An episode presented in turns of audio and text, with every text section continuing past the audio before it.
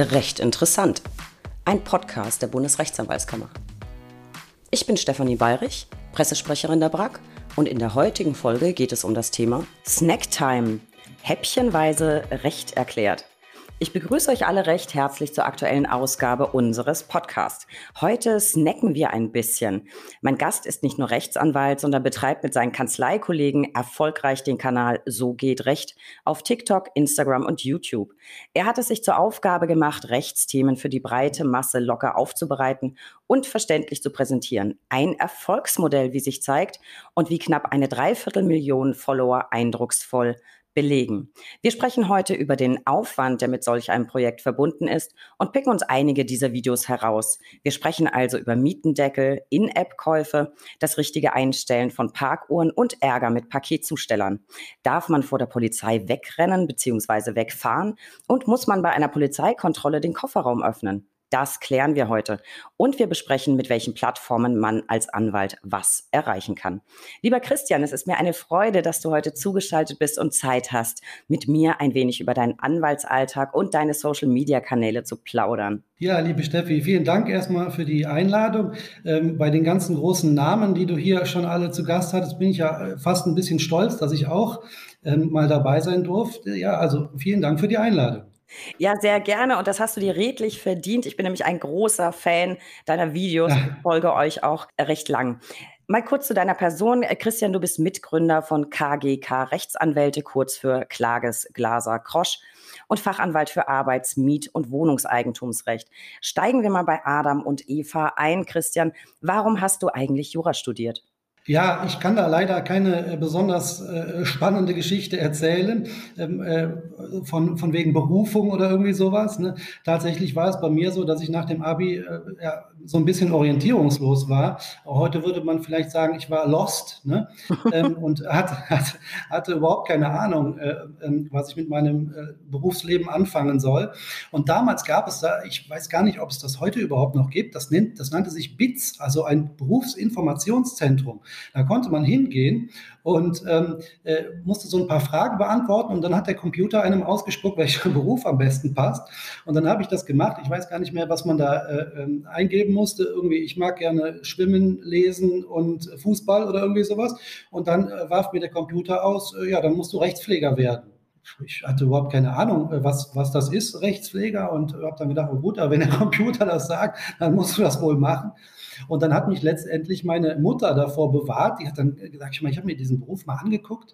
Ähm, äh, weißt du überhaupt, äh, was dahinter steckt? Dann bist du doch die, dein ganzes Leben wie so eine Art Hilfs-Sheriff von, von irgendeinem Richter oder so. Mach doch lieber die, die große Schwester und äh, studier Jura. Gott, Jura, wei, ne, ob ich das überhaupt, uh, das, ist, das ist doch so schwierig und so.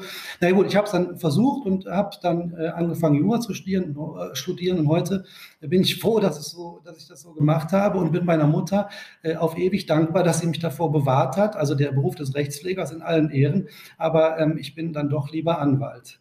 Ja, das glaube ich gern. Aber immerhin lag das BITS. Ich kenne das auch noch tatsächlich. Wir sind halt vielleicht ein bisschen andere Generation. Ja. Ich weiß nicht, ob es das heute noch gibt. Bei dir lag es wenigstens ja von der Branche her richtig. Ich war in der Schule wahnsinnig gut in Wirtschaft und Recht und in Chemie.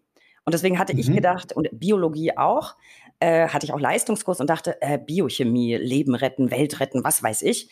Und dann sagte mir der Berater vom BITS, die kam bei uns in die Schule, ja, als Frau bleibt eigentlich nur eins, in die Fischzucht. Und dann dachte, warum soll ich mit Biochemie in die Fischzucht? Keine Ahnung, das hat mich nachhaltig mhm. verstört. Und da ich sowieso Abi gemacht habe in Wirtschaft und Recht, eigentlich nie Anwalt werden wollte, dachte ich, naja, irgendwie ist cool, machst du halt doch. Ich bereue es mhm. auch nicht.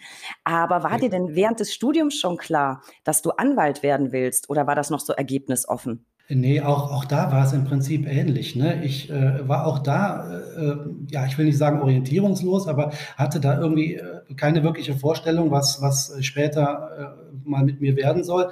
Ähm, heutzutage bin ich ja mit, mit ähm, einem Studienkollegen von damals, er ist ja Partner bei uns in der Kanzlei und manchmal äh, sitzen wir bei uns mit einem Kaffee auf, der, auf dem Sofa und lachen darüber, weil wir nämlich tatsächlich gesagt haben, wenn wir das irgendwann mal schaffen hier mit diesem Studium, dann schieben wir danach eine ganz, ganz ruhige Kugel und gehen auf irgendein Amt und machen dreimal am Tag Kaffeepause. Also bloß, ne, alle Beamten bitte nicht böse sein, ne? aber so haben wir uns das vorgestellt. Und äh, wenn wir das irgendwie alles hinter uns gebracht haben, dann äh, schien mir eine ganz, ganz ruhige Kugel.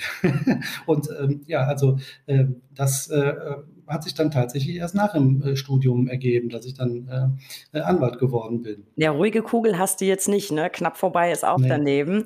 Ähm, ihr wirkt immer alle sehr, sehr beschäftigt. Christian, wie lief denn dann dein Berufseinstieg? Also du hast dich ja dann doch dafür entschieden, Anwalt zu werden. Hast du dich gleich mhm. selbstständig gemacht und auch in Richtung deiner jetzigen Spezialgebiete mhm. orientiert, also Arbeitsrecht, Miet- und WEG-Recht? Mhm. Erzähl mal so ein bisschen. Ja, es war so, dass ich ähm, dann äh, nach dem äh, zweiten Staatsexamen äh, angefangen habe, mich zu bewerben und habe dann gedacht, gut, äh, ne, ich, ähm, damals gab es, glaube ich, gar nicht, gar nicht so viele Stellen. Es war vielleicht ein bisschen anders als heute. Ich weiß gar nicht, wie, wie die, die Lage heute ist.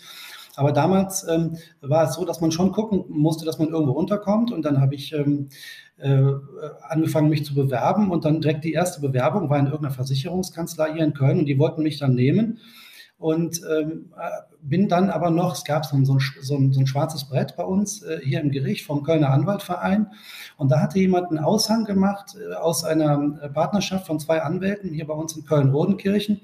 Da war einer der Kollegen plötzlich äh, in irgendeine Großkanzlei nach Hamburg gewechselt und das ähm, arbeitsrechtliche Dezernat, was er bearbeitet hat, das lag brach und der Kollege brauchte dringend Hilfe.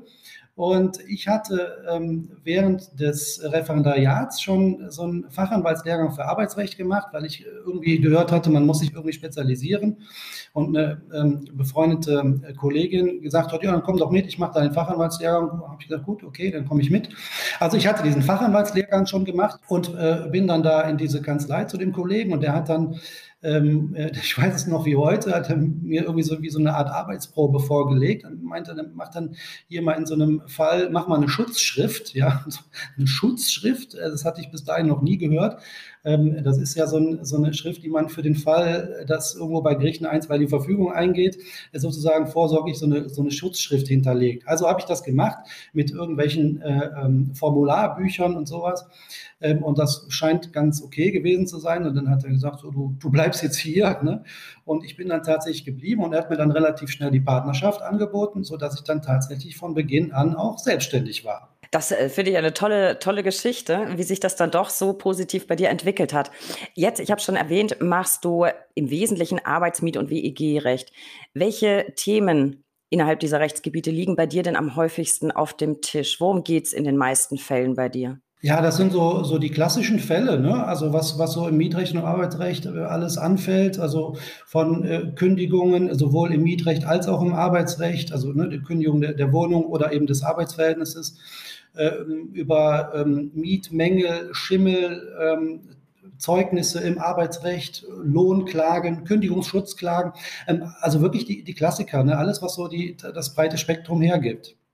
Mal unterstellt, du müsstest dich jetzt theoretisch endgültig entscheiden und auf ein Rechtsgebiet festlegen. Was wäre es? Miet- und WEG-Recht oder Arbeitsrecht? Was machst du lieber und warum? Ja, das ist eine bisschen gemeine Frage von dir, ne? weil Klar. Ich, äh, ja, weil ich mich gar nicht äh, wirklich entscheiden könnte, glaube ich. Ich mag, mag beides gerne. Ne? Beide Rechtsgebiete haben ihre Reize, haben aber auch ihre, ja, ich weiß nicht, ob man sagen kann, Schwächen, aber haben äh, ähm, so Gebiete, die man vielleicht nicht ganz so gerne macht. Aber ähm, ich mag eigentlich beide Rechtsgebiete und ich will mich eigentlich nicht entscheiden. Ich möchte gerne beide weitermachen. Musst du ja Gott sei Dank nicht, musst du ja Gott sei Dank nicht. Dann lass uns mal ein bisschen auf das Mietrecht schauen. Das hatten wir nämlich im mhm. Podcast mhm. noch nicht. Würdest du sagen, du vertrittst häufiger Mieter oder Vermieter? Oder hält sich das so in etwa die Waage? Das hält sich tatsächlich in etwa die Waage. Und ich finde das äh, auch ganz gut, dass das so ist, weil man natürlich die Interessenlage dann beider Seiten ganz gut kennt und weiß, wie so die andere Seite tickt und dann kann man sich ganz gut darauf einstellen und das äh, hat mir schon oft geholfen, dass ich dann, äh, wenn ich die jeweils eine Seite vertreten habe, dass ich dann wusste, wie so die andere Seite tickt und man dann äh, sich wirklich ganz gut darauf einstellen konnte. Ne? Also ähm, es hält sich sowohl im Mietrecht als auch im Arbeitsrecht die Waage zwischen Arbeitgeber und Arbeitnehmer. Im Arbeitsrecht vielleicht ähm, eher noch ein ein paar mehr Arbeitnehmer, aber im Mietrecht hält es sich wirklich äh, vollständig die Waage. Das ist eigentlich ganz cool, weil, wie du sagst, das erweitert ja extrem den Horizont für dieses Rechtsgebiet, weil du dich eben in beide Seiten gut hineinversetzen kannst. Jetzt hast du eben schon gesagt, du hast recht häufig Wohnungskündigungen auf dem Tisch. Was würdest du sagen, ist äh, danach der häufigste Grund für mietrechtliche Auseinandersetzungen? Was sind so die Klassiker außer Kündigung? Ja, ähm, äh, tatsächlich geht es dann oft um Mängel. Ne? Ähm, also entweder sagt der Vermieter sinngemäß, der Mieter behandelt meine Wohnung nicht, nicht vernünftig und da sind irgendwelche Schäden entstanden, die er beseitigt haben möchte, Schadenersatz haben möchte, nach dem Auszug häufig. Ne? Dann streitet man sich natürlich häufig über die, die Rückzahlung der Kaution, die dann einbehalten wird. Die Mieter bemängeln oft, äh, dass tatsächlich irgendwelche Mängel in der Wohnung vorliegen. Der Klassiker ist da, dass es irgendwo Schimmel in der, in der Bude gibt. Das kommt gar nicht so selten vor, man glaubt es kaum. Ne? Ähm, und dann geht es immer darum, ja, wer hat denn den Schimmel verursacht? War das jetzt der Vermieter, ne, weil er ähm, ja weil die Bausubstanz einfach nicht vernünftig ist? Oder äh, hat der Mieter, äh, ja, und das ist dann immer der Vorwurf des, des Vermieters, äh, nicht vernünftig geheizt oder gelüftet? Ne? Ähm, aber die, diese Sachen, die kommen wirklich regelmäßig vor. Auch, auch Eigenbedarf äh, kommt häufig vor, Eigenbedarfskündigungen. Ähm, ja, das sind so die, die häufigsten Fälle bei uns im Mietrecht. Tatsächlich, so einen Schimmelfall hatte ich mal in eigener Sache, wirklich. Und ich hatte tatsächlich den Vorwurf bekommen, ich hätte einen Schrank an die Wand gestellt und deswegen würde es schimmeln in der Wohnung. Ähm, die wussten nicht, dass ich äh, Rechtsanwalt bin. Ja. Und äh, dann konnte man natürlich so ein bisschen, bisschen besser vortragen, als wenn man sich jetzt mit dem Thema noch nie befasst hat.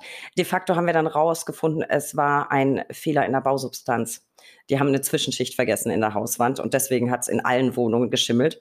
Und ich glaube, mhm. einen Schrank darf man schon aufstellen im Schlafzimmer. Ja, Jetzt muss ich als, Berliner natürlich fragen, das ist immer der Vorteil, wenn man hier so einen Podcast moderiert, dann kann man natürlich auch Fragen stellen, die einen vor allem selbst interessieren und nicht nur die Zuhörer. Äh, uns Berliner interessiert natürlich, hast du viele Mandate zum Mietendeckel und zur Mietpreisbremse gehabt? Ähm, nee, nicht wirklich. Also das war ein Thema, was bei uns hier in NRW nicht so, nicht so hoch gekocht wurde wie, oder so heiß gekocht wurde wie, wie vielleicht in, in Berlin. Ne? Es gab so ein paar Beratungsanfragen von, von Vermieterseite, die da nicht so wirklich wussten, wie sie damit umgehen sollten. Nur das äh, waren dann Beratungen. Aber äh, ich kann mich an keinen Fall erinnern, dass wir uns tatsächlich auch vor Gericht dann gestritten haben ne, darüber. Also das war wirklich bei uns nicht so, nicht so intensiv das Thema, wie bei euch in Berlin wahrscheinlich. Äh, bei uns ja, da ist ja der Mietendeckel gekippt.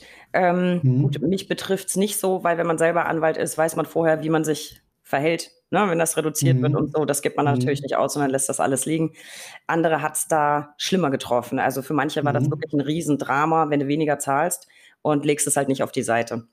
Äh, deswegen mhm. habe ich immer auch in die Richtung den Rat erteilt, nicht mhm. ausgeben, lass mal liegen, da kommt noch was. Ähm, so war es dann ja auch.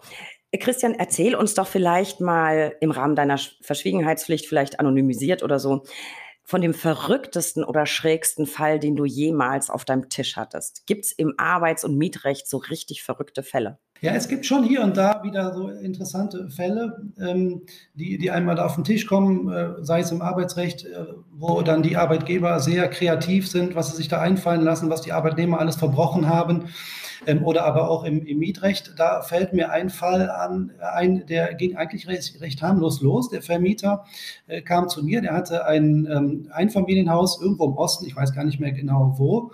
Und es ging los, wie es so häufig losgeht. Der Mieter zahlte keine Mieten mehr.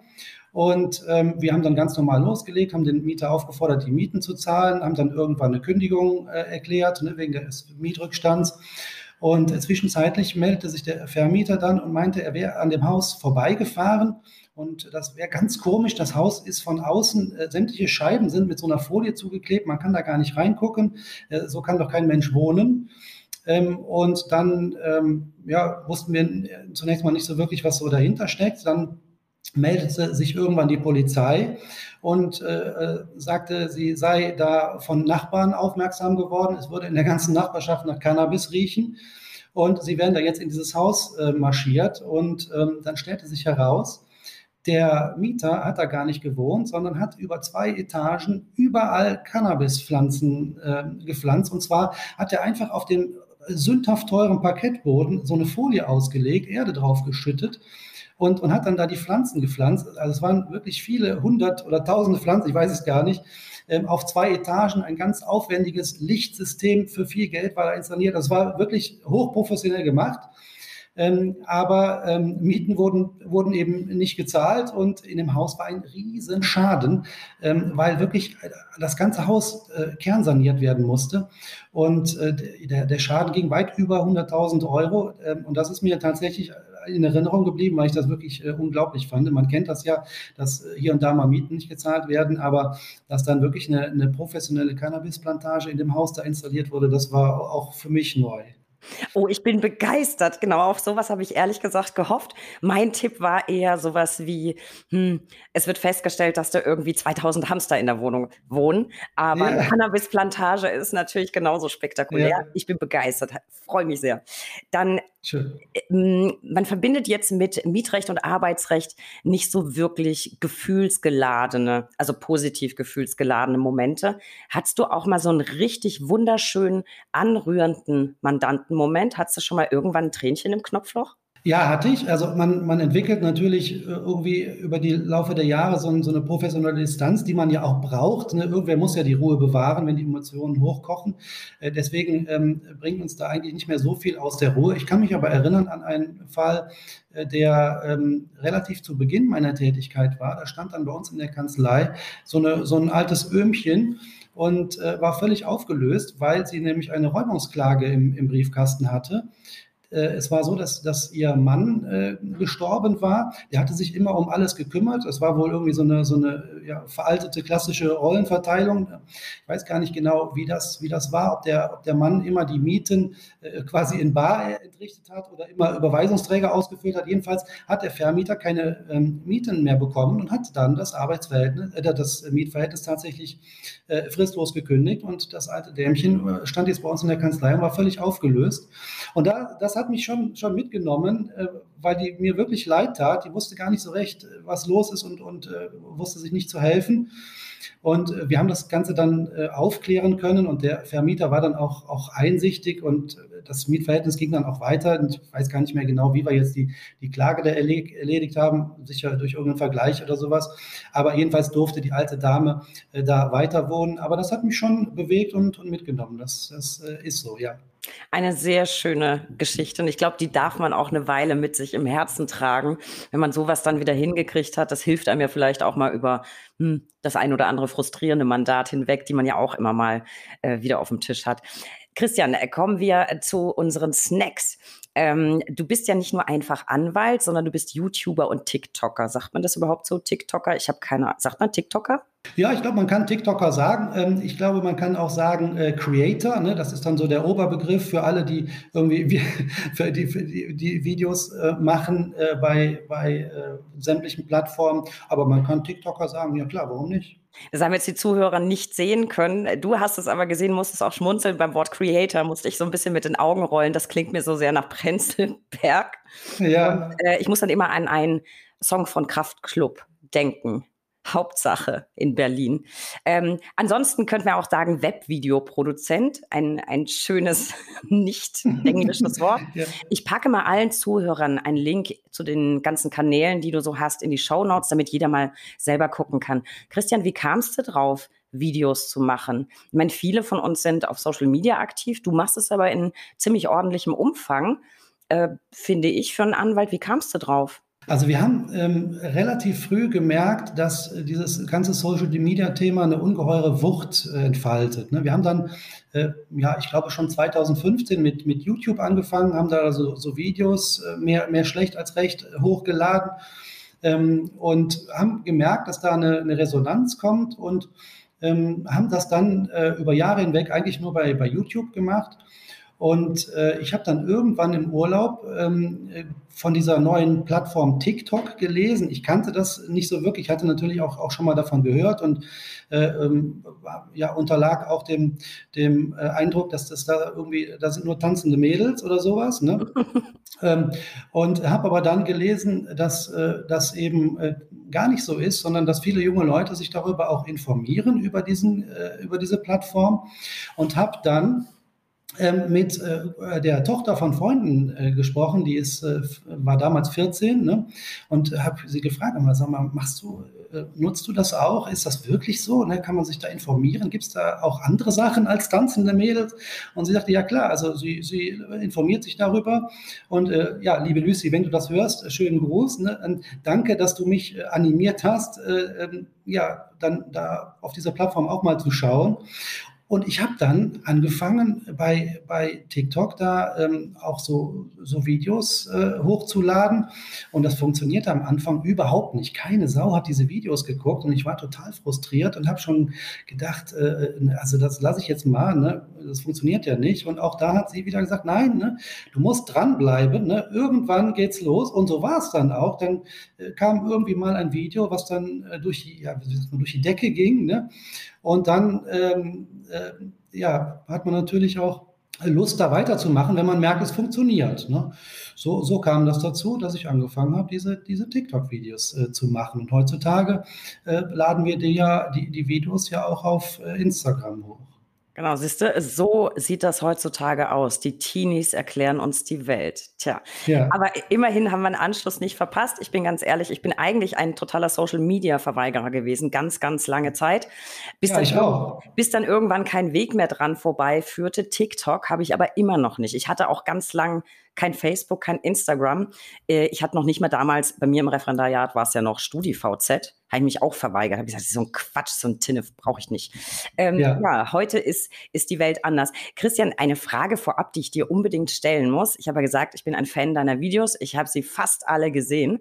Nutzt du eine besondere Kamera, Weitwinkel oder so? Es ist mir vor allem in den älteren Videos aufgefallen.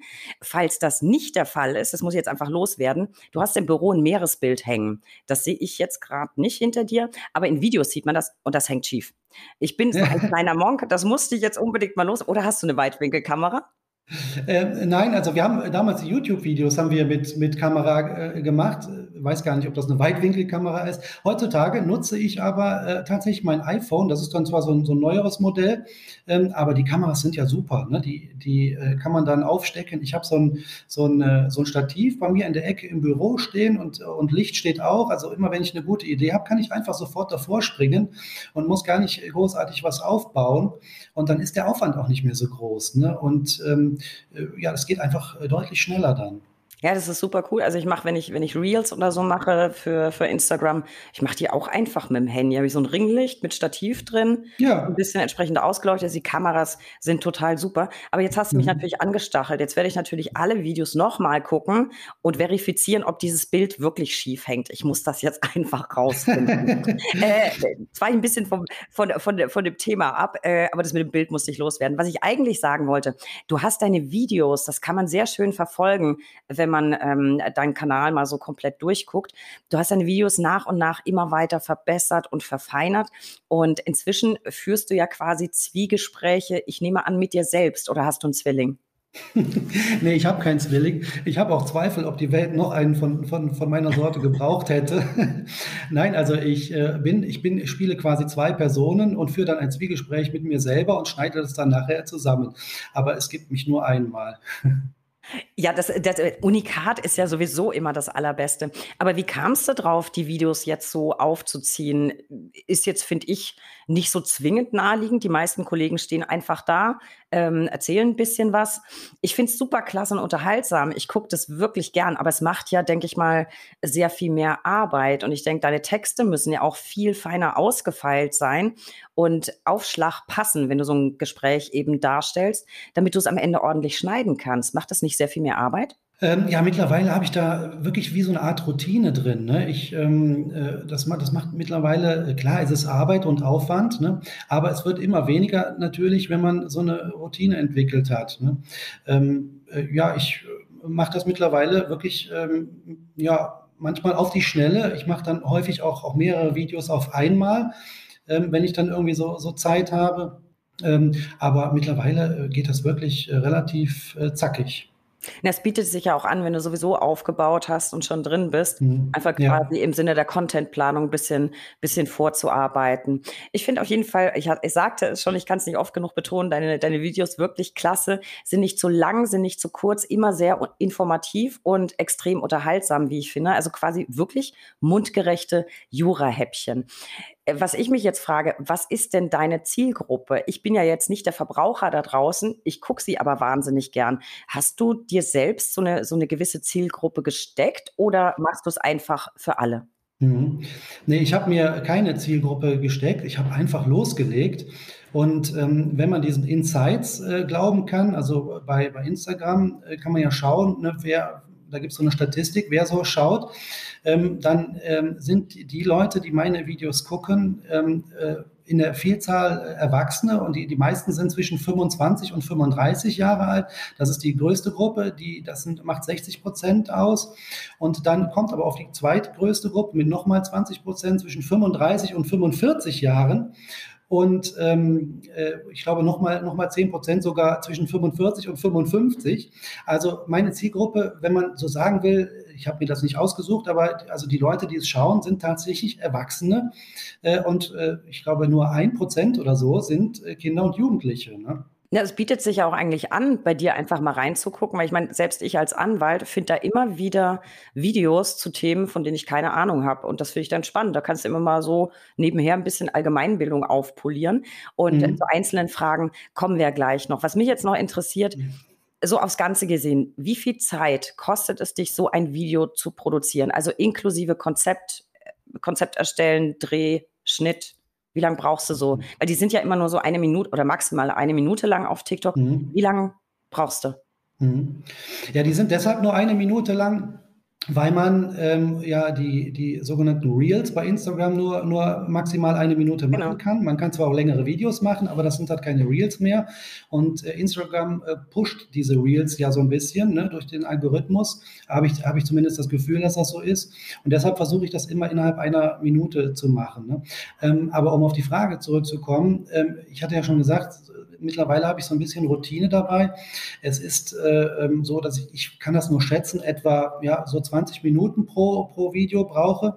Ähm, äh, länger, viel länger darf es auch nicht, nicht dauern, weil ich bin ja eigentlich in meinem Hauptjob und die ganze, die, die meiste Zeit meines Tages ganz normal äh, Anwalt. Und das, das soll auch so bleiben. Ähm, es ist so, dass ich dann, dann, wenn ich so ein bisschen Luft habe, habe ich ja gesagt, dann mache ich immer so ein paar Videos auf einmal. Aber wenn ich das so schätzen würde, dann äh, dann denke ich etwa 20 Minuten pro Video, weil es mittlerweile sitzt da beim Schneiden zum Beispiel jeder Handgriff, da habe ich wirklich Routine. Ach, das heißt, Schnitt machst du auch wirklich selber, dann mit einer App auf dem Handy auch gleich? Mhm, ich habe da so eine, so eine App, das war am Anfang ein bisschen aufwendig, mich da reinzuarbeiten. Mhm. Da habe ich wirklich auch sehr geflucht, aber mittlerweile weiß ich, wie es geht und dann geht es auch wirklich schnell. Ja, kann ich bestätigen. Also ich, ich schneide meine Videos auch einfach direkt am Handy. Also für alle Kolleginnen und Kollegen, die sich dafür interessieren, das noch nicht ausprobiert haben, die ersten ein, zwei Male muss man ein bisschen frickeln, aber dann geht das wie aus dem FF, so als würde man eben auf Instagram schnell mal ein Bild posten. Da hat man am Anfang ja auch gesessen und geguckt und getan und gemacht. Und ähm, es ist eigentlich relativ einfach. Christian, was glaubst du, mal so als Tipp vielleicht für alle Kollegen und Kolleginnen, die auch einsteigen wollen, in welcher Frequenz muss man mindestens veröffentlichen, damit man wirklich langfristig Erfolg hat? Also wir veröffentlichen ja jeden, jeden Tag, nach Möglichkeit jeden Tag ein, ein Video und zwischendurch vielleicht nochmal eine, eine Story, wenn irgendwas Besonderes ist. Ähm, ob das jetzt der Weisheit letzter Schluss ist, weiß ich nicht. Ähm, man muss ja auch immer gucken, dass man nicht, dass man die Leute nicht nervt. Ne? Also wenn man da 20 Videos am Tag hochlädt und 20 Mal die Stories, dann wird es auch langweilig. Äh, dann, dann guckt vielleicht keiner mehr hin. Aber ich glaube, man muss schon häufig und regelmäßig ähm, äh, ja, posten, muss man, muss man ja sagen. Ähm, äh, aber ob das jetzt wirklich der Weisheit letzter Schluss ist, das weiß ich nicht. Ich habe es auch noch nicht so ganz konkret rausgefunden. Also ich habe auch für uns, wir haben ja nicht deine Followerzahlen, aber auch einiges ausprobiert. Ich habe teilweise mal jeden Tag. Ich kann aber nicht sagen, dass sich das auf die Followerzahlen oder auf die Klicks und Likes ähm, stärker ausgewirkt hat, als wenn ich an festen Tagen was poste. Ich habe halt Rubriken Montag, meistens Mittwoch, immer Donnerstag und Freitag. Ob du mhm. jetzt am Wochenende auch was machst oder nicht, da konnte ich jetzt nicht so wirklich einen großen Unterschied feststellen. Und bei einigen sehr erfolgreichen Accounts, die haben wirklich feste Tage. Montag, Mittwoch, mhm. Freitag. Und da gewöhnt man mhm. sich dann auch dran. Und manchmal, wenn ich, ich bin im Homeoffice, arbeite viel, manchmal weiß ich gar nicht, ist Dienstag oder Mittwoch. Und wenn ich sehe, äh, Frau äh, Rechtsanwalt hat was gepostet, weiß ich, ach guck, heute ist Mittwoch. Das finde ich ja. ganz praktisch. Ähm, ja. Ich glaube schon, es muss vielleicht nicht immer eine feste Frequenz sein, wobei ich glaube, dass das hilft. Und ich glaube, mhm. weniger als ein oder zwei Posts die Woche sollten es nicht sein. Also das höre ich mhm. eigentlich auch immer von allen Experten. Christian, wie findest du denn die Themen für deine Videos? Sie sind ja sehr, sehr breit gefächert. Äh, schnappst du dir das aus deinen eigenen Mandaten oder verfolgst du die, die Tagespresse, was gerade so spannend ist?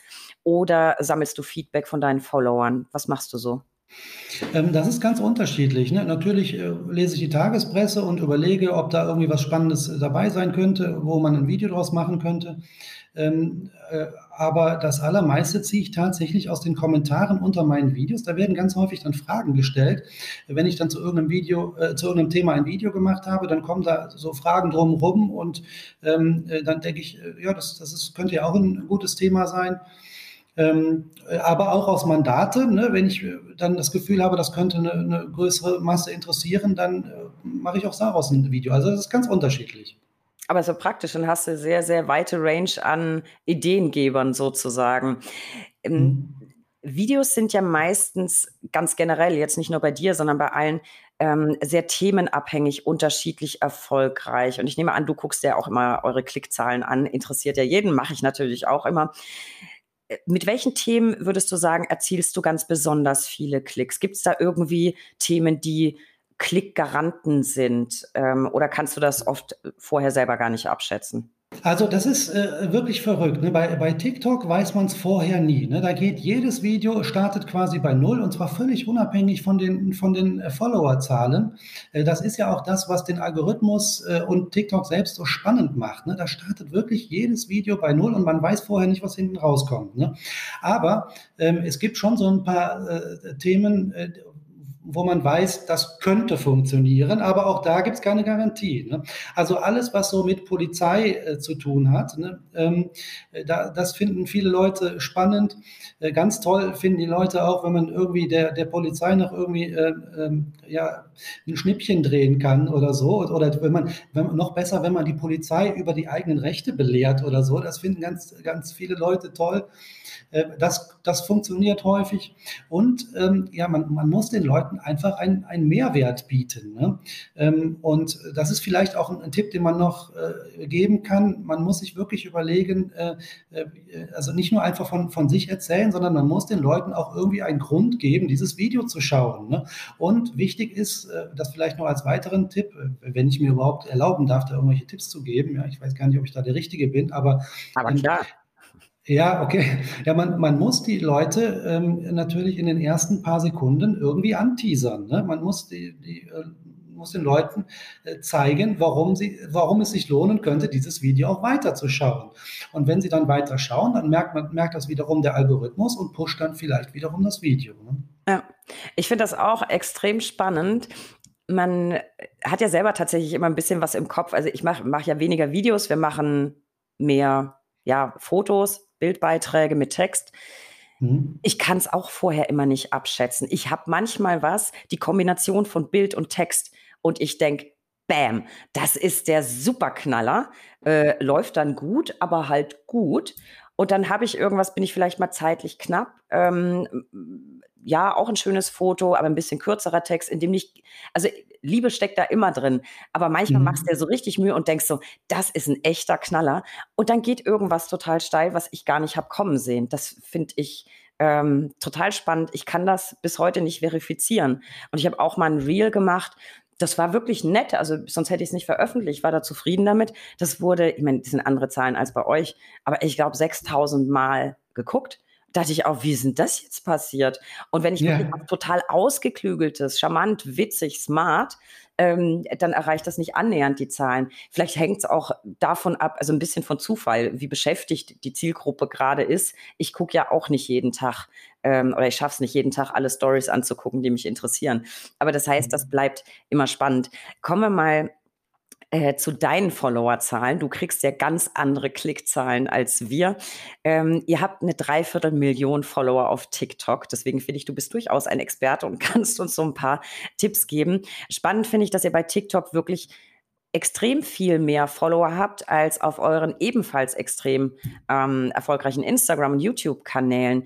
Würdest du sagen, TikTok ist ganz allgemein das neue Instagram. Was unterscheidet die beiden Plattformen? Komme ich um TikTok irgendwie heutzutage gar nicht mehr rum? Ja, äh, Steffi, du wirst sicher überleben, auch ohne TikTok. Ähm, aber ähm, ja, man weiß es noch nicht so richtig. Ne? TikTok ist ja immer noch eine recht junge Plattform, ähm, aber eine unheimlich spannende Plattform. Ne?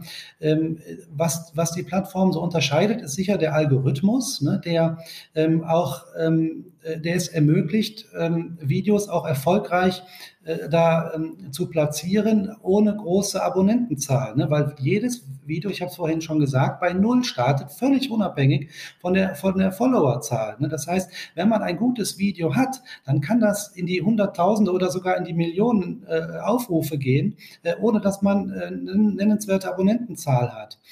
Instagram hingegen ist so ein bisschen dankbarer. Ne? Da äh, hat man eine bestimmte Abonnentenanzahl und dann kann man äh, relativ äh, sicher damit planen, dass dann auch so und so viele Leute sich das anschauen werden.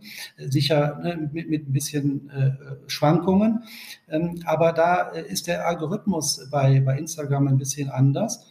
Ähm, aber man sieht ja daran, dass die ganzen anderen äh, etablierten Plattformen wie Instagram, äh, jetzt auch YouTube mit den Shorts, ähm, äh, und auch Facebook äh, äh, will das jetzt anfangen, die ja regelrecht in Panik ausgebrochen sind angesichts des Erfolgs von, von TikTok und auch äh, angefangen haben, dann eben diese Kurzvideo-Formate ähm, äh, da zu ermöglichen.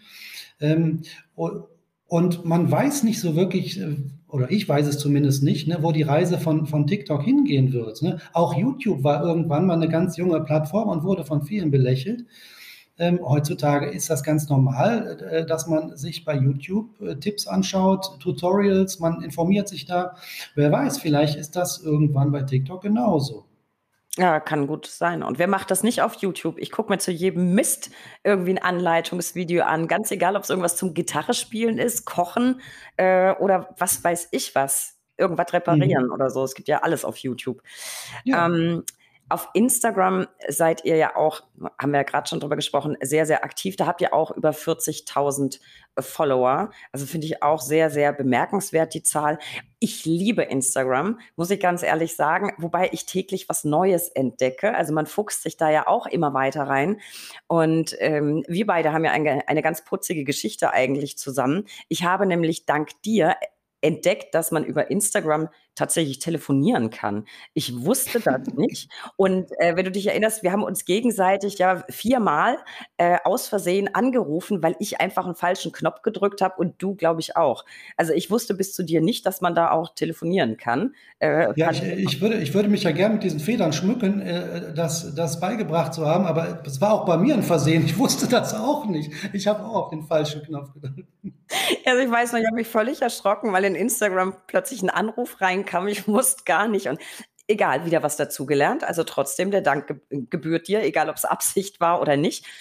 Aber was mich interessiert, würdest du sagen, ähm, das war jetzt auch wieder so ein bisschen off-topic, aber es ist mir gerade eingefallen und ich fand das irgendwie so witzig. Bei Instagram habe ich das Gefühl, die Anwaltsbubble ist besonders aktiv. Würdest du das auch sagen? Und ähm, hast du das Gefühl, dass dir auf Instagram andere Personengruppen, jetzt gar nicht unbedingt altersbedingt, sondern vielleicht Anwälte, Verbraucher und so weiter, dass die auf Instagram andere Leute folgen als auf TikTok? Wo, wo ist die Anwaltsbubble? Ich habe momentan noch mhm. das Gefühl, es sind zwar viele, die produzieren auf TikTok, ich habe aber das Gefühl, es ist auf Instagram momentan aktiver noch, also die Anwaltscommunity. Mhm. Ja, das, Mhm, ja, das Gefühl habe ich auch eindeutig. Ich mache ja noch nicht so, so lange Instagram. Äh, das erklärt vielleicht auch die unterschiedliche Followerzahl von TikTok und, und Instagram. Äh, Instagram selber ähm, mache ich erst seit, ich glaube, November äh, vergangenen Jahres, sodass ich da auch noch nicht so viele Erfahrungswerte habe. Aber ich habe auch gemerkt, dass mir einige Kolleginnen und Kollegen folgen. Ähm, äh, und ich glaube tatsächlich, dass die Anwaltsbubble da, äh, wie du schon sagst, bei Instagram ein bisschen größer ist, wobei auch bei TikTok unheimlich viele Anwälte sind. Aber da ähm, äh, bei, bei Insta ist es so, dass die, die Community vielleicht so ein bisschen ähm, ja, enger ist. Und bei, bei äh, TikTok kriegt man das dann äh, vielleicht auch nicht so wirklich äh, häufig mit, wer da so alles folgt. Aber ich glaube, dass viele auch nicht beides haben. Ne? So wie du das ja auch gesagt hast, du machst nur Insta, gibt es viele der Abonnenten, die entweder nur Insta oder nur TikTok haben, ähm, sodass das, glaube ich, schon unterschiedliche Personen sind, die uns da ja. folgen. Ja, ich hatte tatsächlich auch angedacht, äh, für den Podcast vielleicht doch auch mal TikTok. Mir fehlt schlicht die Zeit. Also, weil mhm. tatsächlich, wenn du, wenn du lange Texte schreibst für Insta, das dauert ein bisschen mehr als ein kurzes Video zu machen. Mhm. Und ähm, ich mache das ja nebenbei, neben Podcast und neben meinem Job bei der Bundesrechtsanwaltskammer. Deswegen scheue ich mhm. momentan so. Aber vielleicht mal gucken, äh, müssen wir da irgendwann auch mitziehen. Ich weiß es noch nicht. Ähm, jetzt eine letzte Frage zum, zum Themenkomplex Social Media, bevor wir uns das alles ein bisschen genauer noch angucken. Äh, kriegst du Mandate über Instagram und TikTok? Kriegst du das mit oder erwähnen die Leute das gar nicht? Ähm, ja, wir äh, versuchen das schon immer so ein bisschen ganz grob nachzuhalten, wo die Leute herkommen, weil es natürlich für uns wichtig ist. Ne? Wir wollen ja wissen, kommen die jetzt über unsere Homepage ähm, oder kommen die über Social Media? Und natürlich kommen Mandate auch über, über Social Media. Ähm, äh, es ist äh, so, dass wir häufig ganz viele Anfragen kriegen. Also es, sind ähm, ja, durch diese große Abonnentenzahl sind es schon, schon viele Anfragen, die wir da täglich kriegen. Nicht immer sind es äh, Mandatsanfragen, sondern häufig auch einfach Fragen, die wir gestellt kriegen. Ähm, äh, und dann ist es so, dass wir ähm, gar nicht alles annehmen können, was, was da auf uns zukommt. Das äh, übersteigt schlicht unsere, äh, ja, unsere, ähm, Kompeten ja, unsere Kompetenzen vielleicht nicht, aber unsere Möglichkeiten. Unsere, ja. unsere, Möglichkeiten, genau. Und ähm, äh, es war zum Beispiel so, ich kann mich erinnern, wir haben ein äh, Thema, ein, ein Video zum Thema Rückzahlung Fitnessstudio-Beiträge äh, für die Corona-bedingten Schließungszeiträume gemacht. Da haben die uns dermaßen die Bude eingerannt, als waren wirklich mhm zig, zigtausende Anfragen und das können wir natürlich nicht. Ne? Und es ist auch äh, nicht wirtschaftlich und für die Mandanten auch nicht sinnvoll, wenn wir jetzt äh, Fitnessstudio-Beiträge irgendwo in, in Bautzen äh, als Beispiel ne, ähm, da einklagen. Also es kommen schon Mandate darüber. Vieles können wir aber, äh, das tun uns natürlich auch immer leid, aber dann auch nicht, nicht wirklich annehmen, weil es einfach nicht wirtschaftlich ist oder weil es einfach ja dann, dann auch zu weit weg ist. Ne?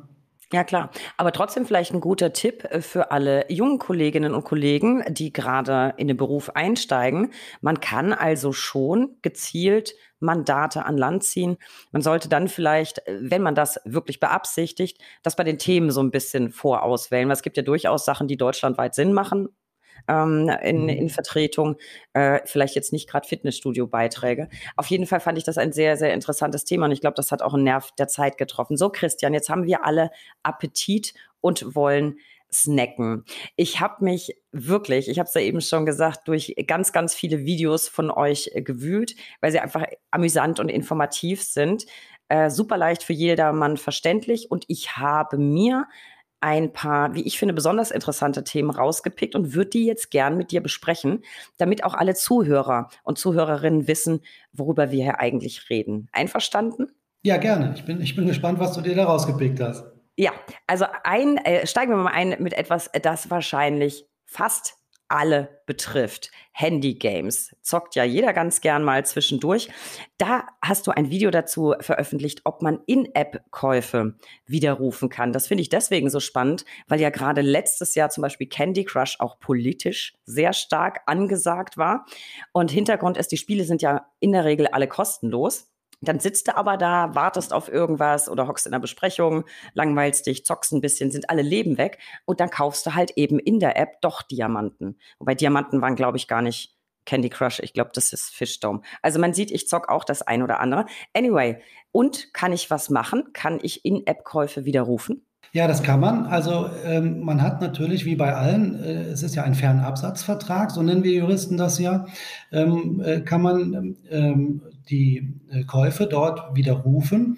Ähm, äh, es ist häufig so, dass gerade bei digitalen Inhalten, wenn man die ja dann sofort in Anspruch nimmt, dann sind sie sozusagen verbraucht, man hat die Diamanten schon irgendwie verbraten oder so. Ähm, äh, dann äh, kann man das, kann man schlecht den Kauf rückabwickeln. Deshalb äh, machen viele dieser Anbieter das so, dass die in ihren, ähm, äh, in ihren AGBs das so verankern, dass eben man eben, wenn man die digitalen Inhalte in Anspruch genommen hat, das dann nicht mehr widerrufen kann. Aber ähm, die müssen natürlich alle ganz normal und vernünftig über die Widerrufsrechte belehren. Und genau da ähm, äh, ist der Hund begraben, denn die machen das häufig falsch. Und wenn die eine äh, falsche Widerrufsbelehrung haben oder, oder sogar, das gibt es auch, gar nicht belehren, dann kann man natürlich auch noch später widerrufen. Das geht dann schon. Dann könnte ich auch noch verzockte Diamanten wieder. Hm. Mhm. Mhm ein Schelm, wer jetzt Böses denkt und äh, plant erstmal in die Belehrung zu gucken und dann zu überlegen. Äh, diesen Rat erteilen wir natürlich nicht, weil das wäre natürlich auch grob missbräuchlich. Aber gut zu wissen, dann kann man da, äh, wenn man versehentlich was kauft, mal nachgucken. Dann ein weiteres Video. Ich fand die Idee so zauberhaft, dieses Thema überhaupt aufzugreifen. Deswegen habe ich mir das rausgepickt aus dem Bereich Nachwuchs ähm, mein ganz pragmatischer Ansatz. Da hast du dich nämlich mit der Frage beschäftigt, ob es verboten ist, allen Kindern, die man denn so hat, denselben Vornamen zu geben. Ich kann mir nur vorstellen, wenn man jetzt mehrere Kinder hat, ist das ja total praktisch. Idealerweise benennt man sie, wenn sie alle dasselbe Geschlecht haben, alle nach der Mutti oder alle nach dem Papi. Und dann kommt im Prinzip immer die ganze Familie gerannt, wenn ich nach einem rufe. Ich finde das eine fantastische Idee. Und deswegen habe ich mir das rausgepickt. Und darf man? Ähm, ja, es ist äh, äh, tatsächlich so, dass es kein, kein gesetzliches Verbot gibt. Es gibt kein Gesetz, das einem verbietet, die Kinder beim selben Vornamen zu nennen. Aber äh, es gebietet natürlich das Persönlichkeitsrecht irgendwie, dass, dass jedes Kind da unterschieden werden kann. Und spätestens beim Standesbeamten ist dann auch Schluss, denn die machen das nicht mit, wenn man die Kinder beim Namen her nicht unterscheiden kann. Was man schon machen kann, ist, dass man zweite und dritte Namen dann vergibt, ne, die, die dann denselben Vornamen tragen. Aber man muss die Kinder schon am Vornamen unterscheiden können. Sonst macht es der Standesbeamte nicht mit. Wobei man ja immer wieder überrascht ist, kennst du das? Es ist regelmäßig, mehrmals jährlich in der Tagespresse. Irgendjemand veröffentlicht immer, welche Vornamen noch durchgegangen sind beim Standesamt. Mhm. Ich sitze da immer und denke, also was ich denke, kann ich jetzt nicht sagen, weil das ja ausgestrahlt wird, aber ich denke mir, oh meine Güte, ähm, das darf doch wohl nicht wahr sein. Da sind dann manchmal so Sachen wie Rumpelstilzchen oder so dabei. ähm, da finde ich es ehrlicher, ehrlich gesagt weniger schlimm, wenn alle Kinder, keine Ahnung, denselben Vornamen haben. Oder man nennt einfach alle Spazi. Drei Kinder, alle heißen Spazi und der andere Spazi kommt dann auch mit. Ich finde das eine fantastische Frage. Nächstes Thema, kommen wir mal zum Thema Freizeit. Erste Frage zum Thema Freizeit, auch wenn das jetzt für viele in Corona-Zeiten vielleicht kein Thema war, hoffentlich bald wieder. Kino. Darf die Einlasskontrolle am, im Kino oder am Eingang des Kinos in meiner Handtasche gucken. Also nicht, dass mich das persönlich interessiert. Ich käme jetzt nie auf die Idee, eigene, sehr viel bessere Getränke oder Snacks äh, in der Handtasche mit reinzuschmuggeln. Habe auch gelesen, nur gelesen, selbstverständlich, äh, dass man sowas besser körpernah versteckt und nicht in der Handtasche. Also darf man in die Handtasche gucken? Ja, äh, nein, darf man nicht. Die, die, Kinos dürfen nicht in die Handtasche gucken, weil auch das äh, zum, äh, zur Privatsphäre gehört. Ne? Ich muss niemandem äh, jetzt da die Tasche öffnen und zeigen, was ich da alles mitführe. Aber viele Kinos haben das in ihren allgemeinen Geschäftsbedingungen dann so verankert, dass sie dann, wenn man ähm, da, dort nicht reingucken lässt, eben auch den Zutritt verwehren dürfen. Ne? Also das machen äh, äh, die meisten Kinos, aber ich kann das verwehren, muss aber dann damit rechnen, dass ich den Film nicht schauen kann. Ja, ist blöd. Deswegen keine Snacks in die Handtasche. Ich lasse das jetzt einfach mal so stehen. So, bleiben wir beim Thema Freizeit. Etwas für alle, die gern in Bars oder Restaurants gehen. Sieht man ja immer wieder. Toilettennutzung 50 Cent. Müssen Bars und Restaurants die Nutzung der äh, Toiletten kostenfrei anbieten? Ja, müssen sie, zumindest für ihre Gäste. Ne, da, für die Gäste äh, muss die Nutzung der Toilette kostenlos sein, nicht aber für, äh, ja, wie sagt man, Nicht-Gäste. Ne? Äh, da darf man eine Gebühr nehmen von, weiß ich nicht, 50 Cent oder, oder was auch immer. Aber für Gäste muss es kostenlos sein. Das heißt, jedes, äh, jeden, ich hätte fast gesagt Groschen, ne, aber jeden, jeden Cent, den man da hinlegt, der ist dann freiwillig. Sehr gut, gut zu wissen. Ähm, apropos Restaurants, etwas, das mich nervt und viele kennen das. Man hat gut gespeist. der Nachtisch ist vertilgt, das letzte Getränk lange, lange geleert. Man hat die Rechnung bestellt und der Rechner kommt, äh, der Rechner sage ich schon, der Kellner kommt partout nicht mehr an den Tisch, um die Rechnung zu bringen. Ab wann ist es denn mal gut? Wie, wie lange muss ich warten, bis der Kellner wieder kommt und mir die Rechnung bringt? Mhm. Ja, die, die Rechtsprechung sagt, dass man so etwa eine halbe Stunde schon warten muss. Dann kann man gehen. Man muss allerdings den Kellner vorher äh, nochmal aufgefordert haben, sozusagen, äh, wir Juristen würden sagen, gemahnt haben, äh, die Rechnung doch zu bringen.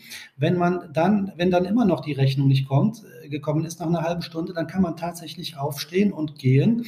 Aber bevor man jetzt äh, äh meint, man könnte dann kostenlos gespeist haben, das ist leider nicht so, weil das der Kellner die Rechnung bringt, entbindet einen nicht von der Zahlungspflicht. Man muss also äh, die Anschrift hinterlegen, damit der Wirt die äh, Rechnung sozusagen per Post hinterher schicken kann. Aber vielleicht hat man ja Glück und der ein oder andere Wirt spart sich das oder vergisst es sogar. Dann muss man äh, jetzt nicht nachhaken und darum bitten, dass man doch bitte eine Rechnung bekommt. Ja, ich fürchte, das ist jetzt äh, nicht das Ergebnis, das wir uns alle erhofft haben, weil es ist ja dann doch mit relativ viel Aufwand verbunden. Das heißt, ich muss die Rechnung ordern. Wenn sie dann nicht kommt, muss ich nochmal nachmachen und dann muss ich noch meine Adresse da lassen. Ja, so ist es. Ach, das ist unerfreulich, aber ich habe das ja fast befürchtet. Ähm, ein weiteres Thema, zu dem du sehr, sehr viel veröffentlichst, ist das Thema Straßenverkehr. Auch da habe ich mal so ein paar Videos zu Alltagsfragen rausgesucht. Nummer eins, äh, die ich spannend finde und unsere Lauscher da draußen bestimmt auch, muss der Fahrer für das Anschnallen des Beifahrers sorgen? Äh, wenn der Beifahrer minderjährig ist, dann ja. Alle Erwachsenen, also alle volljährigen Beifahrer sind aber für ihre eigene Sicherheit verantwortlich und müssen sich selber um das Angurten kümmern. Das muss der Fahrer nicht machen. Dafür ist er nicht verantwortlich. Sehr gut. Bleiben wir beim Thema Straßenverkehr. Berlin ist voller Radfahrer. Hier Rad zu fahren äh, hat immer so ein bisschen suizidale Tendenzen, finde ich. Das ist echt gefährlich. Ähm, aber es gibt eine Frage, die sich viele Radler immer stellen. Dürfen Fahrradfahrer eigentlich an einer roten Ampel Autos rechts überholen? Ja, dürfen sie. Das ist nicht verboten. Es gibt äh, in der Straßenverkehrsordnung keine Regelung, die das verbietet. Also oh, ganz klar, ja, dürfen sie. Das hassen wir Autofahrer natürlich. Ähm, dann ein Video, über das ich sehr, sehr schmunzeln musste. Du hast mal gesagt, halb Deutschland stellt die Parkuhr nicht richtig ein. Äh, wie macht man es denn richtig? Ich bin total gespannt, ob ich es korrekt mache. Ich glaube ehrlich gesagt ja, weil ich bin Pifke. Äh, aber erzähl mal.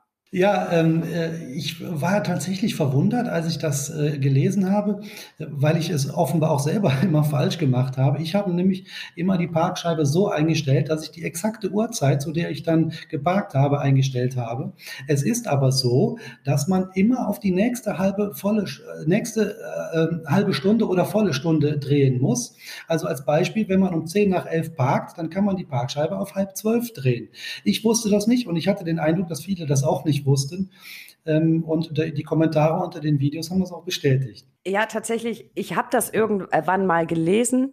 Ich will jetzt nicht behaupten, dass man nicht sowieso vielleicht auf die Idee kommen könnte, die ein bisschen später zu stellen. Man muss ja schon korrekt einstellen, aber das mit dem Aufrunden war tatsächlich etwas, das hat mir damals, ich weiß gar nicht, 97, 96, mein Fahrlehrer eingebläut. Habe ich nicht wieder vergessen. Und der hat mir das nämlich so plakativ erzählt, hat gesagt, ja, Parkzeit ist ja begrenzt, sei doch nicht blöd. Merk dir das, runde auf.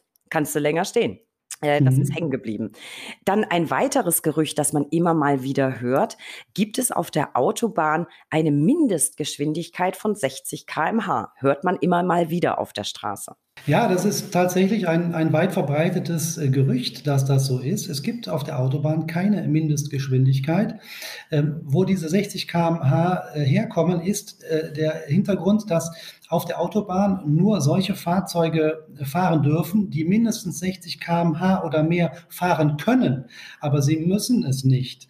Ähm, trotzdem ist es natürlich nicht so, dass alle da kriechen dürfen, wie sie wollen. Man muss schon zum fließenden Verkehr beitragen und darf jetzt da nicht äh, willkürlich den, den Verkehr behindern. Ähm, aber eine Mindestgeschwindigkeit von 60 km/h, die gibt es eigentlich nicht. Wenn du aus Berlin rausfährst, ist die Mindestgeschwindigkeit, die vermutete von 60 km/h sowieso ein Theoretikum, weil du sowieso immer stehst. Ähm, für den einen oder anderen vielleicht auch interessant und schon tausendfach in Filmen gesehen. Darf man im Notfall ohne Fahrerlaubnis Auto fahren? Ja, das ist das, das Thema des äh, übergesetzlichen Notstands. Ne? Das heißt, bei Gefahr für Leib und Leben äh, dürfte man tatsächlich auch ohne Fahrerlaubnis dann das äh, Steuer äh, äh, übernehmen. Aber das ist ja eigentlich eher, eher theoretisch. Ne? Also äh, man dürfte vielleicht, wenn man als Beifahrer also auf dem Beifahrersitz sitzt und dann wird plötzlich wird der Fahrer ohnmächtig, dann dürfte man sicher ins, ins Steuer greifen und an den Fahrbahnrand lenken. oder ähm, ja auch ein, ein, konstruierter Fall, aber das wäre vielleicht auch noch denkbar, wenn da der äh, Straftäter äh, auf dem Beifahrer sitzt, sitzt und mich mit der Pistole zwingt äh, zu fahren, dann wäre das sicher so ein Fall des übergesetzlichen Notstands. Aber eigentlich darf man ohne Fahrerlaubnis nicht fahren und das ist auch ganz wichtig, das wissen nämlich viele nicht. Das ist kein Kavaliersdelikt, es ist auch, auch keine Ordnungswidrigkeit. Das Fahren ohne Fahrerlaubnis ist eine Straftat und eben kein Kavaliersdelikt. Ja, und das ist auch richtig so, wobei ich den Fall jetzt gar nicht so konstruiert fand. Also mir passiert das eigentlich einmal wöchentlich, dass ich von einem Straftäter mit einer Waffe. Nein, aber ich hätte ja auch einen Führerschein. Nee, aber äh, ich finde es gut zu wissen, weil das, glaube ich, ist auch ein weit verbreiteter Irrtum, dass äh, wenn ich wenn ich keine Fahrerlaubnis habe und da hat jemand einen Herzinfarkt, dass ich den ins Krankenhaus fahren darf, ist eben nicht so. Also gut zu wissen. Dann eine Frage, die für uns in Berlin natürlich irre spannend ist. Es gibt hier nämlich überall viel zu wenig Platz. Das heißt, jedermann stellt Motorräder auf dem Gehweg ab. Äh, der Motorradfahrer findet das natürlich gut, die Fußgänger finden das nicht gut. Was ist denn richtig? Darf man das? Äh, nein, darf man nicht. Man darf das Motorrad auf dem Gehweg nicht abstellen. Es sei denn, ein Schild weist das besonders aus ne, und erlaubt das Abstellen von Motorrädern.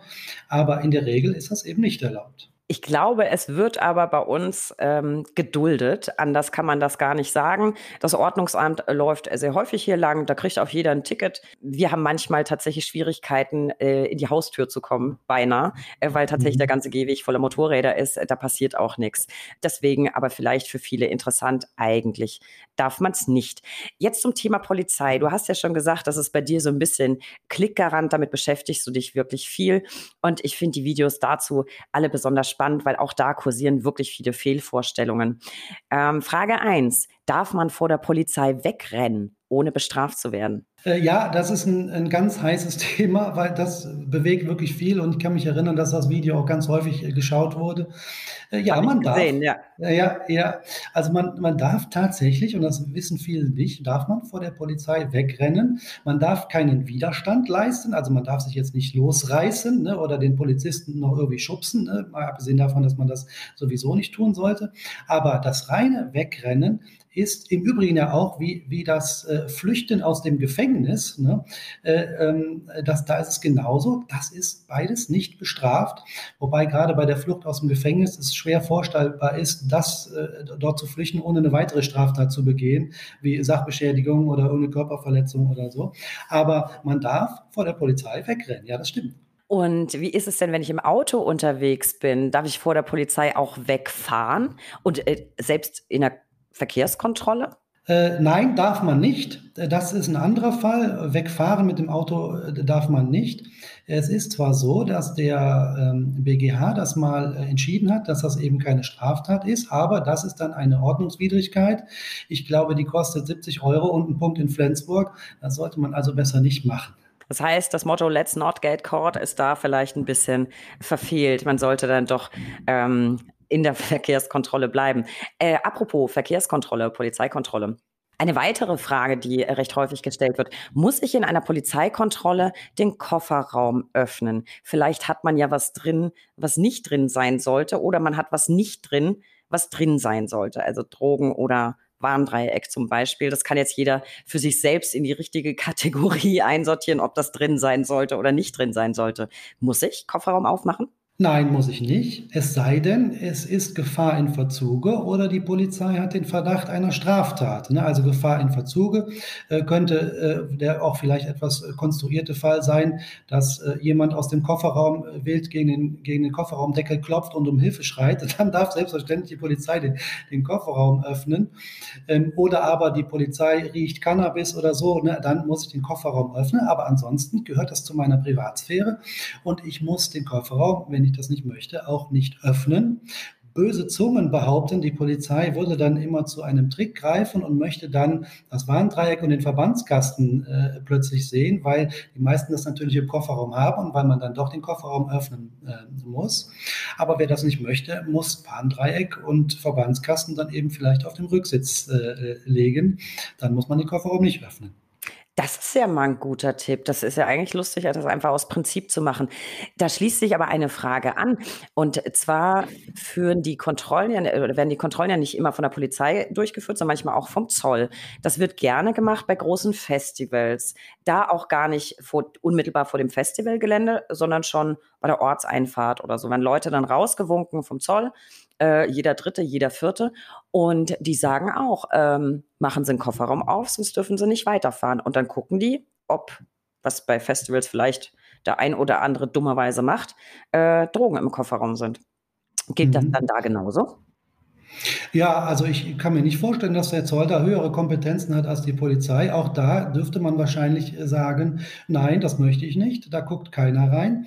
Ähm, und äh, die, äh, das könnte natürlich dazu führen, dass dann gesagt wird, ja gut, aber dann dürfen Sie das dann nicht weiterfahren. Nicht, genau, dann dürfen Sie nicht weiterfahren ähm, und auf das Festivalgelände. Das kann natürlich passieren, ne, weil natürlich da das, das Hausrecht herrscht und der Veranstalter sagen äh, darf, äh, ne, hier kommt nur rein, äh, wer vorher ähm, sich da geöffnet hat und vor allem den Kofferraum. Aber sicher müsste man das auch da nicht tun. Also genau dasselbe wie bei der Handtaschenproblematik im Kino.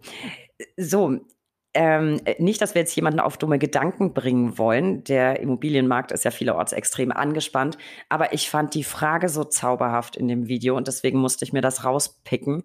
Kann man ein Haus klauen? Ja, ähm, äh, ich weiß, worauf du anspielst. Ne? Du spielst an auf den äh, Fall, der ja auch, glaube ich, in äh, Berlin äh, gespielt hat. Ein, äh, da war es so, dass ein, äh, also einige Berliner Clan-Mitglieder da sämtliche Juristen um den Finger gewickelt haben und in das Licht geführt haben. Also dann mit, mit Hilfe eines Notars und eines Anwalts, wobei man nicht weiß, ob die beiden da tatsächlich wirklich veräppelt wurden oder äh, möglicherweise sogar mitgespielt haben. Da war es so, dass diese Clanmitglieder einem äh, älteren Ehepaar äh, tatsächlich versucht haben, das Haus zu klauen. Und zwar haben die es geschafft, äh, mithilfe des Notars in das Grundbuch eingetragen zu werden als Eigentümer. Ähm, und ähm, haben dafür die, die Unterschriften gefälscht des Ehepaars und haben eben alle wirklich an der Nase rumgeführt und landeten dann wirklich als, als Eigentümer im Grundbuch. Und das Ganze fiel dann erst auf, als äh, die versucht haben, zu mehreren Millionen Kaufpreis das, äh, das Grundstück wieder zu verkaufen. Ähm, da fiel es dann auf und es hat dann im Ergebnis tatsächlich nicht geklappt. Aber um die Frage zu beantworten, fast hätten sie das Haus geklaut. Ja, kann man nicht anders sagen. Wobei wir Juristen wahrscheinlich den Begriff des Klauen anders verwenden würden, aber äh, im Volksmund würde man wahrscheinlich sagen, die haben das Haus geklaut. Ja, selbstverständlich würden wir nicht sagen, Haus geklaut. Ähm, deswegen fand ich es ja so nett, aber so würde man es, glaube ich, ähm, weitererzählen, damit damit äh, jeder versteht. Da kommst du ja auch immer mit Besitz und Eigentum nicht nicht weiter, wenn man sich so unterhält. Äh, auf jeden Fall verrückte Geschichte. Von verrückt vielleicht mal zu alltäglich, äh, was aus dem Arbeitsrecht. Es ist jetzt noch ein bisschen hin bis Weihnachten, aber du hast dich mit einer Frage befasst, die mir tatsächlich immer und immer wieder gestellt wird, nämlich muss man für Heiligabend und Silvester jeweils einen vollen Urlaubstag nehmen oder reicht ein halber? Christian, sorg doch da mal ein bisschen für Rechtssicherheit. Ja, mache ich gerne. Das, das Bundesurlaubsgesetz kennt keine halben Tage. Also man müsste äh, formal juristisch tatsächlich einen vollen Urlaubstag nehmen. Äh, erfahrungsgemäß sind die Arbeitgeber da aber häufig kulant äh, und man muss dann möglicherweise gar keinen Urlaubstag nehmen. Wenn man allerdings einen nehmen muss, dann muss es ein voller Tag sein, weil, wie gesagt, es gibt keine halben Tage im Bundesurlaubsgesetz. Ja, gut zu wissen. Noch ein Thema, das uns jetzt akut vielleicht sehr viel stärker betrifft als noch vor zwei, drei Jahren. Online-Shopping und die nachfolgende Vorfreude auf die Lieferung. Den ganz be berühmten Werbekreischer dieses einen großen Bekleidungs- und Schuhversandhändlers, den kneife ich mir jetzt mal lieber. Ähm, ich bin aber auch pandemiebedingt die meiste Zeit im Homeoffice, also daheim und ich könnte an die Tür gehen. Oftmals wird allerdings jedenfalls von einem einzigen speziellen Zusteller bei mir überhaupt nicht geklingelt, sondern es wird alles gleich in ein Depot am, jetzt hätte ich beinahe gesagt, hm, der Heide, äh, am Ende der Welt äh, gebracht. Und äh, nein, es ist nicht der DHL-Mann. Mein DHL-Mann ist richtig toll. Der kommt immer die drei Etagen hochgelaufen. Es gibt aber auch andere Dienste, die sind auch zu faul, im dritten Stock zu mir zu laufen. Und die klingeln dann im EG oder ersten Stock beim Nachbarn, geben da alles ab. Äh, wahrscheinlich, weil ich eben keinen Aufzug habe. Lange Rede, kurzer Sinn. Du siehst, das Thema Zusteller äh, beschäftigt mich persönlich auch so ein bisschen. Ja. Daher die Frage, dürfen Paketzusteller eigentlich Pakete einfach so beim Nachbarn abliefern? Nein, das dürfen sie natürlich nicht, es sei denn, man hat das vorher mit denen vereinbart. Ja, also wenn ich denen gestatte, das äh, sei es durch allgemeine Geschäftsbedingungen bei, bei dem äh, Verkäufer oder aber äh, durch ausdrückliche Zustimmung, dann dürfen sie das, ansonsten aber nicht. Ne? Ähm, das, das, das muss man nicht akzeptieren. Ja, also tatsächlich ein Zustelldienst bei uns, das ganze Haus ist davon betroffen, der klingelt wirklich noch nicht mal beliefert die Geschäfte und dann fährt er alles nach, also wirklich weit weg quasi nach Brandenburg fast. Was ich aber noch viel schlimmer finde und was mir tatsächlich auch schon mehrfach passiert ist, einfach im Hausflur abgestellt. Äh, und das bei uns im Haus mit doch einigen Parteien und einem Haus, in dem manchmal die Haustür offen ist, wenn gerade einer sein Fahrrad rausgeschafft hat oder so. Dürfen die Paketzusteller die Pakete einfach im Hausflur ablegen? Das ja wohl auch nicht. Das ist, das ist im Prinzip genauso. Auch, auch das dürfen sie natürlich nicht. Ähm, viele Paketzusteller äh, verankern das in ihren allgemeinen Geschäftsbedingungen, dass sie das eben doch dürfen.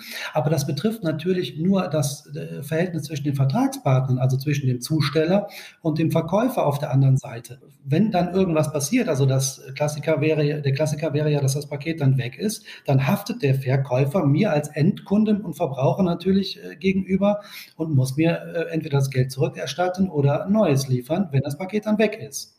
Du hast natürlich immer praktische Probleme, weil man kann ja heutzutage fast jedes Paket nachverfolgen. Man kriegt dann ja auch immer eine E-Mail. Da kann man ja Zustellort ändern oder äh, Nachbarn benennen.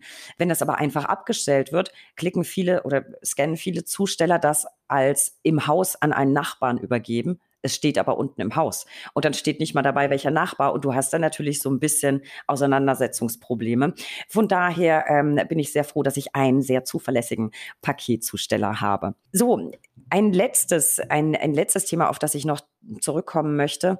Es ist mir nämlich aufgefallen, du hast in den letzten Wochen das Spektrum deiner Videos noch um ein weiteres sehr interessantes Thema ausgebaut, nämlich so eine Art kleine ZPO-Häppchen. Die machst du auf verschiedene Art und Weise. Manchmal erklärst du dann, was in deinem bekannten Zwiegespräch-Modus, äh, zum Beispiel, ob Gerichtsverhandlungen so ablaufen, wie man sie denn aus dem Fernsehen kennt. Manchmal, und das finde ich neu, äh, oder ist mir zumindest neu aufgefallen, stellst du auch äh, tatsächlich in Videos äh, kurze Fragen an die Follower oder die User, zu denen die dann wiederum Tipps in den Kommentaren abgeben können. Zuletzt hast du beispielsweise gefragt, was man denn macht, wenn der Gegner nicht vor Gericht erscheint oder was zum Beispiel der Vorteil eines Anerkenntnisses ist. Ich war total überrascht, wie viele Leute äh, da mitgemacht haben. Äh, warum hast du dir dieses neue Konzept erdacht und kommt es gut an? Und vor allem löst du irgendwann diese Fragen dann auch auf? Mhm. Ja, ich war selbst etwas überrascht, wie gut das funktioniert hat. Ähm, äh, es war so, dass ich äh, ja irgendwann gemerkt habe, dass ähm, man die Leute natürlich wunderbar informieren kann über das materielle Recht, aber unser Anwaltsleben hat ja auch noch eine nicht unerhebliche prozessuale Seite, die mitunter auch, ja, ich will nicht sagen spannend sein kann, aber zumindest interessant. Und dann äh, habe ich das einfach mal ausprobiert und habe also dann irgendwie so ein, so ein Foto oder ein Video, ich weiß es gar nicht mehr, ich glaube ein Foto aus dem Gerichtssaal gepostet, wo das ich dann war ja ein Foto. Ja. Ja, und, und, der, äh, und ich saß also alleine da, äh, natürlich mit, mit der Richterin, aber ohne Gegner. Und dann habe ich da einfach mal die Frage gestellt, was macht man denn, wenn der Gegner nicht kam? Und dann war es wirklich interessant zu sehen, das wussten unheimlich viele, klar, ne, man beantragt ein Versäumnisurteil.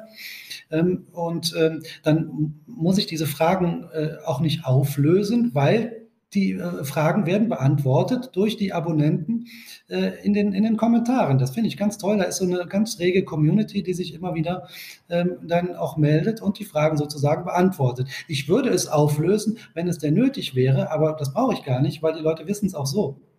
Ich finde, das ist eine, eine ganz schöne Dynamik, die sich da entwickelt hat. Und das war für mich neu, weil das habe ich jetzt in der Form so noch nicht bei einem Kollegen gesehen. Und ich surfe ja auch da immer viel auf Instagram rum. Hat mir sehr, sehr gut gefallen. Christian, äh, jetzt habe ich mit den ganzen Fragen, die ich dir gestellt habe, äh, dir quasi offenbart, was so mit meine Favoriten unter deinen Videos waren. Aber hast du selber so ein richtiges Lieblingsvideo? Und wenn ja, welches ist das? Ja, es ist äh, ähm, ähnlich wie du das vorhin geschildert hast. Ich bin immer, wenn ich die Videos oder oft, wenn ich die Videos selber ganz toll finde, dann finden alle anderen oder viele, zumindest ist die Gefahr groß, dass sie die dann nicht so toll finden.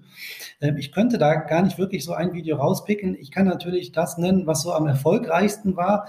Das ist mir dann auch so in Erinnerung geblieben. Und natürlich finde ich das dann auch gut, wenn es so erfolgreich war.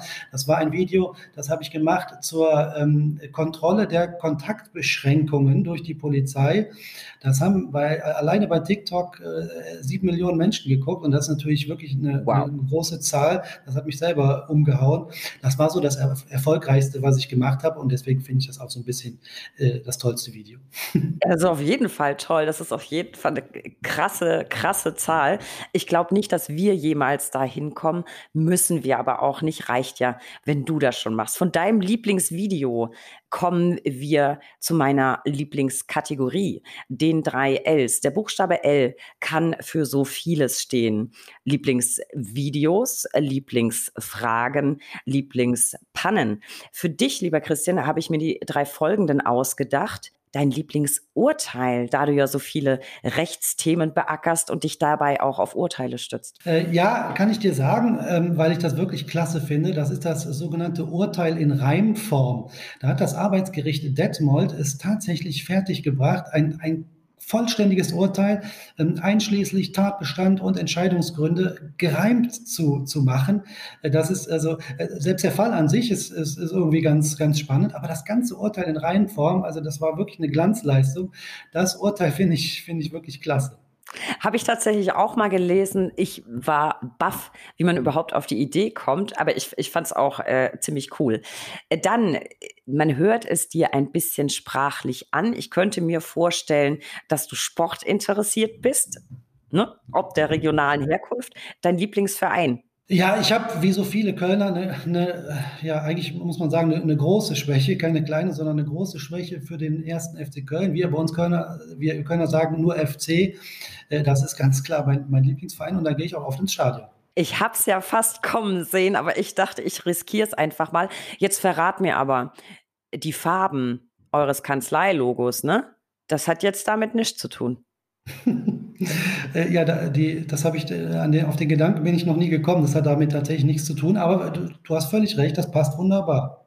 Ja, siehst du, das ist mir nämlich so, das ist mir so, bei der Vorbereitung dachte ich, na, das wird doch Fußball und das ist bestimmt FC Köln und dann, ach gucke, Kanzleilogo auch. Ich glaube, so kam ich tatsächlich vielleicht sogar drauf. So, abschließend, ähm, äh, Fußball. Lieblingsgetränk, was trinkst du am liebsten? Nicht nur beim Fußball, sondern vielleicht auch einfach so. Ich trinke gerne Whisky sauer, das mag ich unheimlich gerne. Ähm, äh, ich, hätte, ich hätte fast gesagt, äh, manchmal stehe ich auch nachts auf und, und mache mir einen, das ist natürlich Blödsinn, aber ähm, ich trinke das unheimlich gerne. Und ich trinke gerne, ich traue es mich kaum zu sagen, aber ich trinke auch gerne Aperol Spritz. Was heißt, traust du dich nicht zu sagen? Das ist ein, ein wunderbares Sommergetränk und das ist, das darf jeder gern trinken. Oder meintest du jetzt, das ist so ein bisschen äh, Tussi-Getränk? Nö. Ja, es ist so ein bisschen verschrien als, ne? Also äh, wenn Ach. jetzt hier mit meiner Fußballtruppe, da dürfte ich das wahrscheinlich nicht zu laut sagen. Was doch, darf man sagen. Das ist einfach das Sommergetränk schlechthin und wir ja, hoffen, ja. wir können es ganz bald alle wieder genießen und in meinem Freundeskreis alle mögen das gerne. So, lieber Christian, das war echt klasse. Sehr informativ und wahnsinnig unterhaltsam. Ich hatte wirklich, wirklich viel Spaß. Ein Wort an unsere Zuhörer. Besucht uns unter www.brag.de für tagesaktuelle Infos rund um die Anwaltschaft. Abonniert bitte diesen Podcast. Wir freuen uns über jeden neuen Zuhörer. Folgt uns auf Instagram unter recht unterstrich interessant und werft heute unbedingt einen Blick in die Show Notes. Ich habe euch da ganz viel zu den Kanälen von Christian zusammengestellt. Christian, ich danke dir. Das war wirklich ein tolles Gespräch und ich hoffe, wenn die nächsten 100 oder 200 Videos von dir draußen sind, dann machen wir mal Nachklapp zu den nächsten spannenden Themen. Ich danke dir. Ja, das können wir gerne machen. Äh, Steffi, vielen Dank dir auch. Es hat mir sehr viel Spaß gemacht. Und ähm, ja, vielleicht auch noch mal ein kurzes Lob an dich. Ich, mir gefällt dein Podcast wirklich gut und ich freue mich schon auf die nächsten Folgen. Ach, das wiederum freut mich sehr. Und dann halten wir doch einfach fest, wir machen irgendwann einen Nachklapp. Ich danke dir, Christian. Alles Gute. Auf bald. Dankeschön. Tschüss.